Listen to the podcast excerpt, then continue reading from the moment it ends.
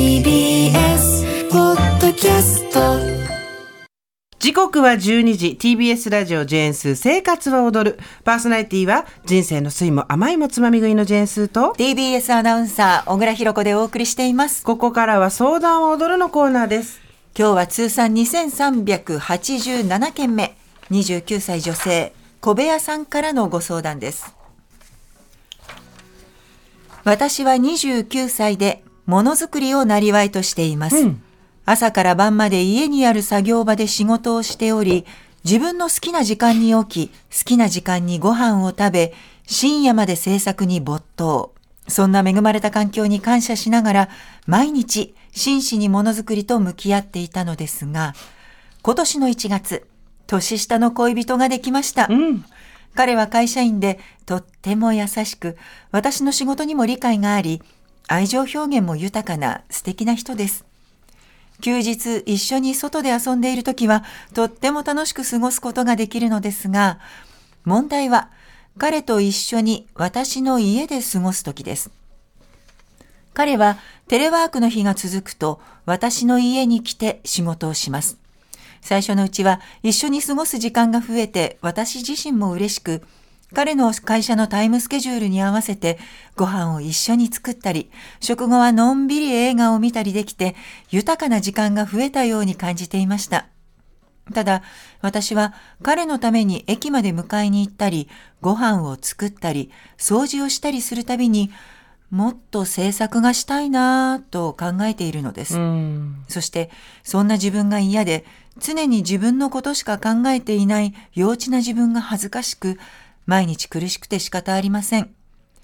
世の中には家族がいたり子供がいたり自分のことなど後回しで生活を送っている方がたくさんいらっしゃると思います。そうね。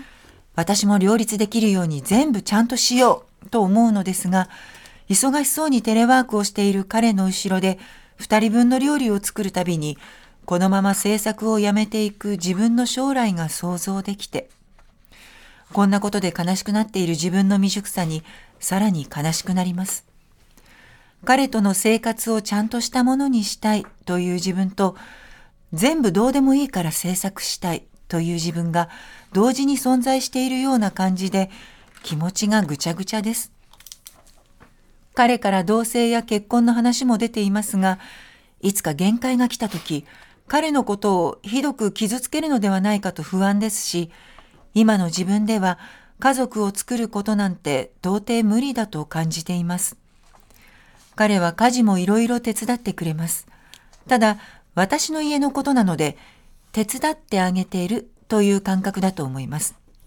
この前私の家にお世話しに来てる感じがする と冗談まじ、え冗談を言われました。うん実際私は物を作ること以外のこととなると本当にポンコツです。いろいろな失態を犯している私を彼は日々可愛いねと笑ってくれているので嫌味の意図はなかったと思うのですが自分的には精一杯両立させようと頑張っているつもりでしたがそう思われていることも惨めで悲しかったです。ここ最近は彼と話すにしても自分の気持ちすらうまく整理ができずにいて今回のメールを書いています。一体どのように自分の幼稚な心を整理すれば彼との関係を良好に保つことができるのかと思いますが、えーそれとも自分の心が満足するまで自分のことに没頭するべきなのでしょうか。彼と出会う前はものづくりのそばで最後まで一人で生きていくつもりでいましたが今は大切な誰かと共に生きものを作って生きていく未来を望んでいます。お二人のご意見を伺えると嬉しいです。よろしくお願いします。はい。うーん。わかるよ。両立、どうですか？両立は私はもうできてない。あのそれこそ小部屋さんじゃないですけれども、うん。本当に私はもうアナウンサーの仕事以外が下手くそで、うん。まあアナウンサーも下手なんですけどどうにもならない。家の片付けも下手だし料理もちゃっちゃっとって言わよくパッパとできないし、うん。あーなんか億劫だし、うん。かでそう思って振り返るとなんとなく夫がパッパッパッとお皿を片付けてくれたり、うんうん。洗濯物を畳んでいてくれたり、気がついたら洗濯機が回ってたり、う。ん。でもそこはありがたいなと思う。ん。う、うん、そんな感じの我が家。自分自身があ私こういうのあんまり得意じゃないんだとかさ、うん。別にこれがやりたいわけじゃないんだとかってやってから気づくことってあるよね。ある。なんかもっと楽しく家事できると思ってたんだけど、うん。とても億劫。うん。もう一回言ってやれ。億劫。だよねー。お腹空いたって言われるとプレッシャーだし、うん。帰ってきて今日のご飯何って言われると今考えてるのってってなるし。なるよね。うん。でさ、家族を愛してるし子供は可愛いわけじゃん。うん。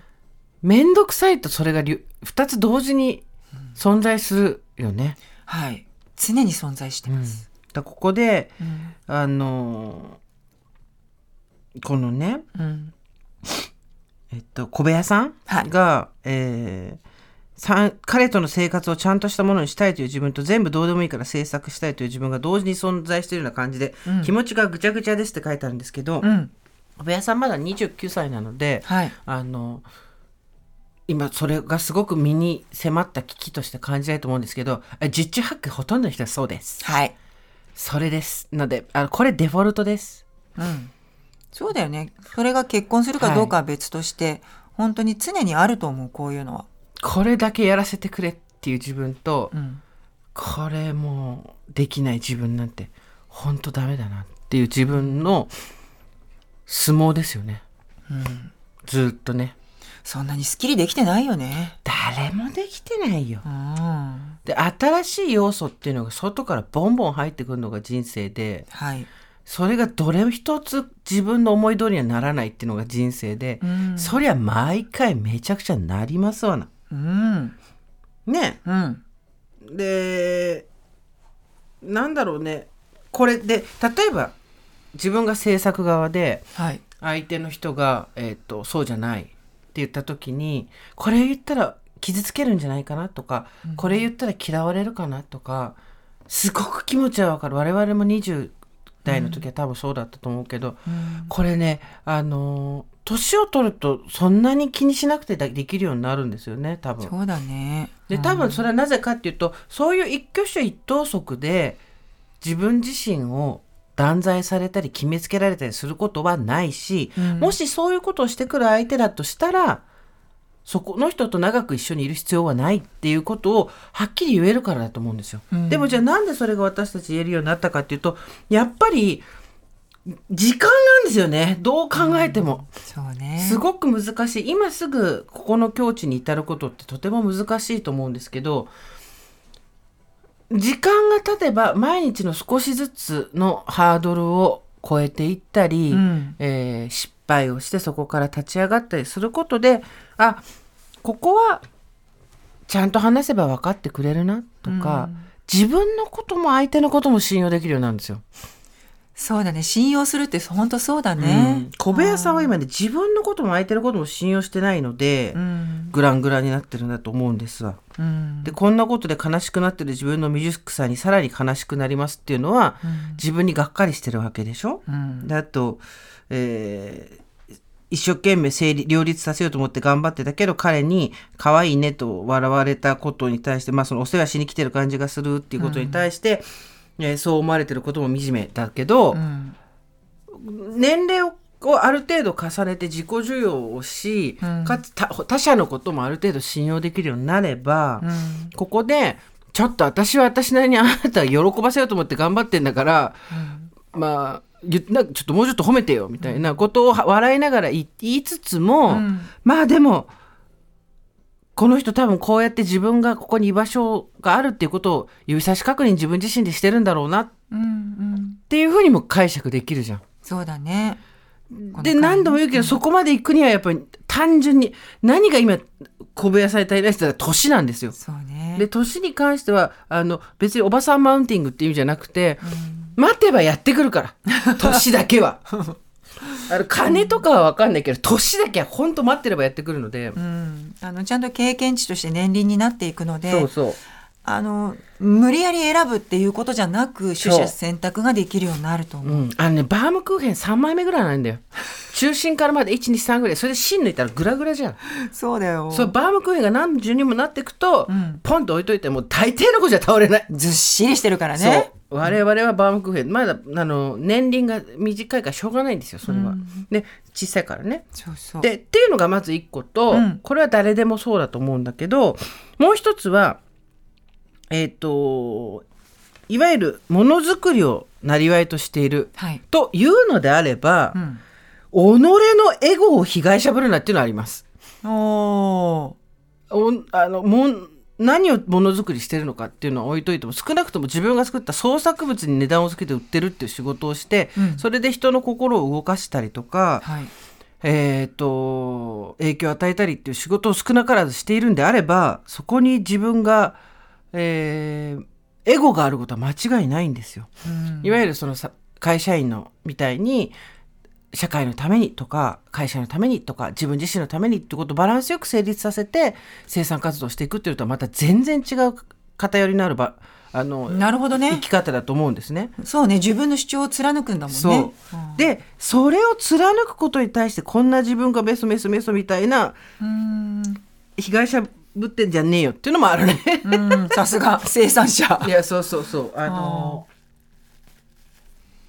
最終的にもしかしてこの人と結婚するのか別れるのか分かんないけど、うん。結果としてあなたがダメだからじゃなくてもしうまくいかなくなったとしても私のうーん勝手な望みとしては、もしこの人とうまくいかなくなったとしてもそれがあなたが何かが足りないからとか、不十分だったからとかじゃなくて、てめえのエゴを貫いたから、うん。それについてこれなくなったんだっていう、そことの帳尻が合わなくなったんだっていうことで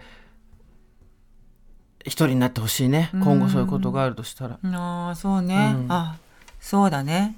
優しいね。いやいや本当に、ん何を差し出して何を糧にして生きてるのかっていうその道を選んだんだったらっていう、だってさこのままだと例えばさ社会的に今ほら人と一緒に暮らしていきいきたいと今思ってるってね大切な誰かと生き、物を作って生きていく未来を望んでいますって言って、でもここで同時にさ料理をしながら彼を見てると、あの結婚した後の自分の姿が見えるよ。つまり創作の時間が奪われて、ただ彼に対してご飯を作るだけの人間になるんじゃないかっていういわゆる家事を専門にやることになるんじゃないかみたいなことを恐れてるわけじゃん、はい。それ何かって言ったらエゴだから、自分自分自分自分自分自分自分自分っていうエゴだから、うん。それをちゃんと乗りこなしなよって感じてかそれと少なくとも格闘しなよって感じいやでも29歳ってそういう時期だよね。そのエゴとね。本当にあなたこのままこれでやっていくんだよね。うん私これでやっていくんだよねって覚悟を決める時だよね。うん多分彼はこんなこと思われてるなんて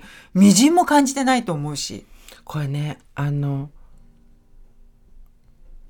相手を信用して言ってみるっていうのは私もちょうど32歳の時に初めて人、パートナーに対してそれを友達に言われてやって、あ信用してよかったんだって思ったこともあるから今の不安をそのままぶつけてみてもいいと思うけどね。いや私もそう思う。うん本当にそう。私も29歳の頃夫と結婚したのかな？うんうん、もう遠い昔のことででそうも覚えてるそうそう。でもその時やっぱり私もアナウンサーって仕事もっと突き詰めたいと思ってたし、似たような不安もあったんだけど、俺ってアイテムが必要でしょって言われて、うんうんああ確かにそのそういう言い方があるのかと。うんうん。ひろこあのなんかあんまり得意じゃないこととかもさうん。いろいろやりたいこともあるでしょ、うん。俺ってアイテムが必要でしょってさらっと言われて、うん。必要ですみたいな。うんうんうん。そうだから意外とねうん。そうだから意外と話せば勝手に自分で決めちゃってんだよねこうあるべきとか、うん。こうじゃない自分とかさ。言ってみると案外ねうんあそうだったの？もっと早く言ってよって言われるかもしれないし、そうそう。だから自分を信用する相手を信用するってどっちから始めてもいいけど、うん。ことをやってみるエゴを貫いてそれを形にしてお金をもらう仕事をしてるんだったらそことがっつりよあのと組み合って向き合う。うん。でも相反する欲望があって自分の中がぐちゃぐちゃっていうのはそれ普通っていう、そうあるあるです。あるあるだよね。うん。だから。そんなに心配しないよ。余ったれた相談内容で申し訳ありませんって書いてあるあのちょっと他のところに書いてあったんだけど余ったれてるなんて全然思わないよ。うん。うん。今は大切な誰かと共に生き物を作って生きていく未来を望んでいるっていうことを、うん。から始めてそうそうそ話をしてみてごらんよ でも分かるそれが不安なのも分かるでも一回やったら大丈夫う。うん。今後もだってどんな人と出会うかわからないけど必要なことだと思うよ。そう仕事でもそう、うん友達でもそううん。今思ってることを素直に言うっていうのができるかできないかで、えーっとよ先の進路はすごい変わってくるし。あとでもそれは練習でもあるね自分に自信が必要だとかなんとかっていろいろ言う人いるけどもう何でもいいけどできない理由なら100でも上げられるんだから、うん。